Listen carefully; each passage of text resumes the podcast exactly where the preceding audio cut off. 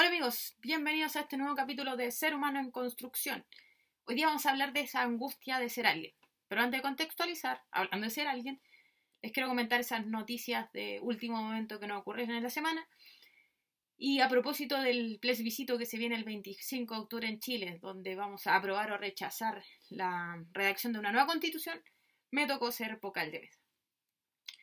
No es primera vez que voy a ser vocal de mesa, pero me parece que esto es un momento histórico y me parece muy interesante.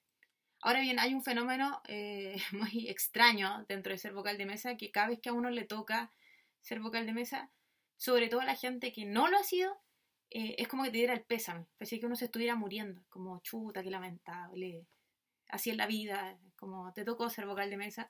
Y la verdad que mi experiencia, lo que a mí me ha tocado ser vocal de mesa no es nada terrible. Pero bien, eh, no quiero salirme del tema de hoy, va a ser un paréntesis. Eh, quizás pueda estar hablando del el 26 de octubre, probablemente esté hablando de este fenómeno de ser vocal de mesa con todo lo que implica. Pero volviendo al tema de ser alguien, o la angustia de ser alguien, que es nuestro capítulo de hoy, eh, voy a estar hablando un poco de lo que es el existencialismo. Y como existencialismo suena muy feo y muy aburrido para la gente que no estudia filosofía, no le quise poner así el capítulo, porque pensé que capaz que no lo viera nadie. Aunque si no lo ve nadie, igual yo voy a estar hablando, pero, pero como tengo mucha gente que no estudia filosofía, eh, sino que se interesa en, temas cotidianos, que dentro de la filosofía también pasa, pero digamos que vamos a hablar un poquito del existencialismo eh, de forma muy, muy básica, no voy a profundizar nada, así que nadie se asuste si no ha estudiado filosofía, si no sabe lo que es el existencialismo, no pasa nada, está bien. Es más, si hay alguna persona de filosofía que me está escuchando, eh, y cree que es muy de manual la explicación, porque suele pasar, estos rockstar filosóficos que creen que eh, hay que hablar extraño, si no, no hablemos de nada. Discrepo profundamente, lo respeto, pero discrepo profundamente. Vamos a hablar simplemente de lo que es el existencialismo. Entonces, para ser muy concreto, muy, muy exacto, les voy a mostrar una tijera. Cuando a alguien se le ocurrió inventar una tijera, pensó cuál era la función de la tijera va la tijera va a servir, o esa cosa que voy a inventar y que ni sabía que se iba a llamar tijera, pero se va a llamar tijera, sirve para cortar. Entonces va a ser un instrumento que es para cortar cosas.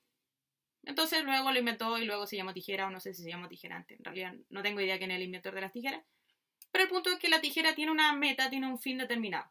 Entonces cuando uno la usa para martillar, cuando lo usa para rascarse la cabeza, la tijera no está cumpliendo su función porque su función básica y esencial es cortar. Entonces ahí vamos al concepto clave que es esencia. Cuando uno dice qué es la esencia de esta cosa, la esencia de la tijera es cortar. No obstante, el ser humano, dentro de la filosofía moderna adelante, no va a tener una función determinada, sino que muchos filósofos van a decir que el hombre es libre de autodeterminarse, de buscar quién es. O sea, cada persona en la humanidad tiene esa libertad, pero también ese deber de buscar su camino, de ser quien es. Porque no es como los animales, no es como las cosas que tienen como su meta determinada, sino que algunos filósofos nos van a decir, el hombre, la mujer, tiene que autodeterminarse, tiene que buscar su camino, saber quién es eh, y enfrentarse con la libertad de que tiene que tomar esta decisión. Entonces, en esta decisión, algunos filósofos van a, nombrar este concepto de, de enfrentarse a esa libertad como angustia. Ahora yo sé que eh, uno de la filosofía puede decir cosas muy extrañas, pero les voy a dar un par de ejemplos concretos donde la angustia eh, funciona muy bien, podemos llegar a entenderlo. Quizá no es lo que estaba pensando Kierkegaard, no, no es lo que estaba pensando Jean-Paul Sartre con, con la náusea, pero más o menos ese es el camino, o sea, esa es la sensación. ¿Y cuáles son dos ejemplos? Uno muy básico y concreto es cuando uno era chico, iba al supermercado con su mamá. Entonces la mamá compraba todas las cosas, uno iba al lado de ella, a veces le compraban cosas que quería, a veces no, y llegaba el momento de ponerse a la fila. Y la mamá nos decía ahí cordialmente, quédate acá, yo vengo al tiro porque se me quedó algo. Ahora, uno en su mente de niño, pensemos de 10 años, de 8 y 10 años, entra en un tormento y ahí viene el concepto de angustia, de que además que la mamá no, no vuelve luego, porque parece que no se le olvidó una cosa, se le olvidó el supermercado completo, uno se enfrentaba al problema de que la fila empezaba a avanzar en el supermercado y se llenaba para atrás y adelante empezaba a avanzar. Y uno como niño veía que esa fila avanzaba y la mamá no llegaba. Y ahí se genera el concepto de angustia porque uno tenía que decidir como niño a sus cortos de 10 años, por poner una, una edad, ¿qué hago? Espero a mi mamá hasta que me toque justo a mí, yo le digo a la cajera que todavía no ha llegado mi mamá, o me salgo de la fila pensando en que mi mamá cuando llegue me va a retar por qué me salí de la fila si ella había ido a comprar una cosa simplemente. Entonces, ahí basalmente ya el ser humano de 10 años se enfrenta a la angustia de qué hace cuando la mamá te deja en la fila y no llega nunca. Yo creo que a todos los niños que vivimos en la época de supermercado, o en las filas de los mercados, o en la fila del negocio de la, de la población, para, para gente que no vivió en la época de supermercado cuando era niño, siempre ya existió ese concepto de angustia de que te dejaban a cargo y tenías que tomar una decisión que era terrible por donde uno se la mira. Ahora, el punto es que no es nada terrible. O sea, nadie se murió, ni creo que no, no. Mataron por salirnos de la fila, pero aquí estamos. Pero ese ya es un primer paso de la angustia. Un segundo paso de la angustia es cuando uno está en cuarto medio. Para el que no es chileno, cuarto medio es el último nivel de educación eh, media escolar para después dar el salto a la universidad, al pregrado, a la licenciatura. Entonces, ahí para mis alumnos, cuando yo les enseño, está un elemento de angustia importante. ¿Por qué? Porque la persona se hace responsable. Yo me hago responsable de que voy a estudiar, de qué decisión voy a tomar con mi vida. O sea, ya me hago libre de decidir. Bueno, paréntesis, yo critico muy profundamente este sistema que nos, nos invita a no ser libres, sino que a decidir por otros, por la plata que voy a ganar, por lo que quieren mis papás, por etcétera, etcétera, excepto por lo que yo quiero decidir. Pero si fuéramos una persona que tenemos la capacidad de decidir, ahí se da un problema de libertad. Yo soy libre de escoger la carrera que quiero. Pero esa misma libertad me angustia porque sé que voy a, tomar una decisión que a lo mejor puede ser no la correcta. Y también nos enfrentamos a lo que economía se llama el costo de oportunidad, es decir, elegir una cosa y dejar toda la otra fuera. Entonces, como se dan cuenta, la angustia es parte del ser humano, es esa sensación, esa sensación de ser libre, pero a la vez responsable de tomar mis acciones, mis decisiones. Bueno, entonces, es, es un poco la idea del capítulo, o sea, esta angustia, esta, esta sensación de ser libre, pero que a la vez culturalmente no lo somos. ¿Por qué? Porque vivimos en una sociedad del siglo XXI, nos obliga a ser alguien a través de un cierto discurso. Hoy en día, en nuestras generaciones, eh, siglo XX, siglo XXI, el ser alguien significa ser yo y mis éxitos, o yo soy mis éxitos. Entonces vivimos una sociedad exitista, que lo vuelvo a repetir, lo he dicho muchas veces, eh, donde si yo no tengo éxitos, no soy nadie. Vivimos una sociedad que educacionalmente nos dice entra a estudiar para ser alguien, cosa que yo repudio máximamente. Todos somos alguien.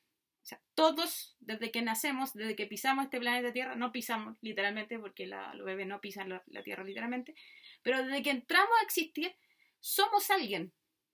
No necesitamos éxitos para ser alguien. Aunque usted no haya terminado su colegio, aunque tenga más fracasos que éxitos, siempre somos alguien. Me gusta mucho a mí la, la carrera de los tenistas porque hasta Roger Federer sabe que no es solamente él y sus éxitos, porque un tenista pierde más veces que gana. Son muy pocas las veces que gana frente a las que pierde. Tiene que habérselas totalmente con su fracaso.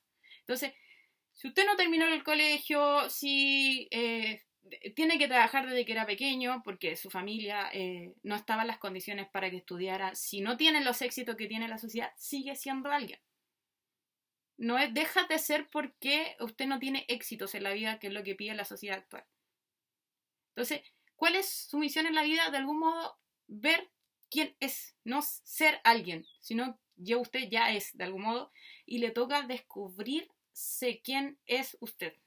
Ahora, yo tengo una posición en la vida, yo busco este camino, lo estaba buscando, y ahí me declaro profundamente eh, amiga del existencialismo en el sentido que el ser humano tiene que enfrentarse a estos problemas, tiene que decidir bajo su cierta libertad, bajo su cierta independencia.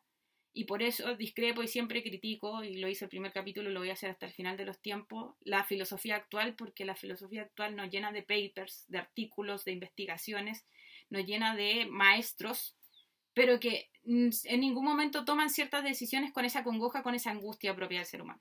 No digo que tenemos que andar angustiados en ese sentido filosófico todo el tiempo, pero hacernos conscientes un poco de, de tomar decisiones, de ser libre, o sea, de decidir ser libre. Aunque tengamos que dejar algunas cosas o aunque tengamos que vivir esta angustia de tomar una, una posición y no otra. Entonces, ¿cuál es el punto de este capítulo? Es que yo tengo una posición o una manera de intentar ser libre de buscar mi camino, de buscar esa independencia, de buscar ser yo. Pero me parece muy inauténtico, y eso también lo dicen algunos filósofos, me parece poco auténtico decirle a usted qué es lo que tiene que hacer o cómo tiene que ser ese alguien. Creo que eh, en mi rol de ser humano en construcción, o sea, siendo yo un ser humano en construcción y mi canal Ser Humano en Construcción, yo no estoy a favor de decirle lo que haga correctamente. Simplemente estoy intentando comunicarme, que es el, fin último de, este canal, comunicarme y hacerle reflexionar. Si en algún momento usted se ha sentido que no es alguien porque no tiene una cantidad de éxito o les dice a los suyos estudien para que sean alguien, no, ustedes ya son alguien. ¿Qué son? ¿Y a dónde van? Ese es lo que tienen que resolver ustedes. Y es lo que de algún modo planteo para que quede ese bichito que les permita salir de esa Matrix. Es como decir, soy, quiero cumplir ese rol de Morfeo de decirle, hay algo más, salgan de ahí, pero el paso lo tiene que dar cada uno, así como lo tengo que dar yo de muchas de mis decisiones, como haber hecho un canal, porque podría también no haberlo hecho. Soy libre de decidir tomar todas las precauciones y saber que va a haber mucho éxito y mucho fracaso en hacer un canal, entonces, esa misma meta la busco eh, a través de estos videos. O sea, lo primero que les puedo decir, lo único que les puedo asegurar es que son alguien. No, no crean a, ese sonido, a ese ruido del siglo XXI que les dice eh, no tienen éxitos o su currículum es muy pequeño para ser alguien. No, son alguien. ¿Cómo lo van a descubrir y quiénes son? Tienen que verlo ustedes porque yo no les puedo dar la pauta porque el ser alguien significa con todo con mi razonamiento, mi voluntad, mi corazón, todo lo que me pongo frente a mí, todo lo que soy, tiene que determinar quién es y qué quiere ser de su vida. Entonces, es el punto. Primero, eh, ya son alguien.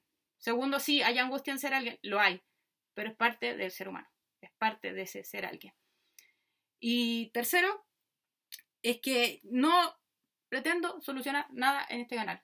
Es decir, solamente eh, despertar un poco la conciencia, eh, tener estos 15 minutos de reflexión, de decir, no, en realidad esta mujer habla puras tonteras, o no, esta mujer no, parece que dice algo interesante. Y otro que lo que decíamos a partir de la educación, o sea, la educación además de ser mala hoy en día, ser pésima, una calidad pésima, nos dice que somos alguien, por ejemplo, a través de nuestro estudio. Y yo personalmente soy doctora en filosofía, pero era una persona antes de sacar el doctorado y soy otra después pero no porque soy mejor o soy peor, simplemente porque hubo mucha experiencia de fondo que me permitió seguir avanzando y seguir determinándome como la persona que soy. No porque sea un éxito ser doctora, sino que porque es parte de la vida que yo decidí, de las decisiones que tomé. Entonces, a partir de eso, los que dejo invitados para el próximo capítulo, donde vamos a estar trabajando desde el cine. Recuerden que es el viernes, ya no el miércoles, porque tengo que cuidar este pequeño instrumento de trabajo que me permite seguir avanzando en mi trabajo y en mis canales. Em, vamos a estar hablando de cine, vamos a estar hablando de eh, Kierkegaard y Scorsese, dos de mis favoritos para tocar este tema. Como les digo, no lo voy a hacer en profundidad ni, em, ni con un lenguaje que la gente no entienda, porque no me interesa hacer eso. O sea, si alguien quiere hacer filosofía especialista y hablar con nombres técnicos y cosas raras que no el mundo no entienda, tenemos bastantes congresos, seminarios, papers y cosas para hacerlo a mí me interesa despertar un poco la conciencia, eh, hacernos preguntas, hacernos a mí y a ustedes preguntas y seguir creciendo, porque ese es todo el fin de este canal. Porque recuerden que aquí van a encontrar más eh, dudas, más eh, información, más inquietudes que certezas a través de la reflexión, porque simplemente soy un ser humano en construcción. Nos vemos el próximo capítulo.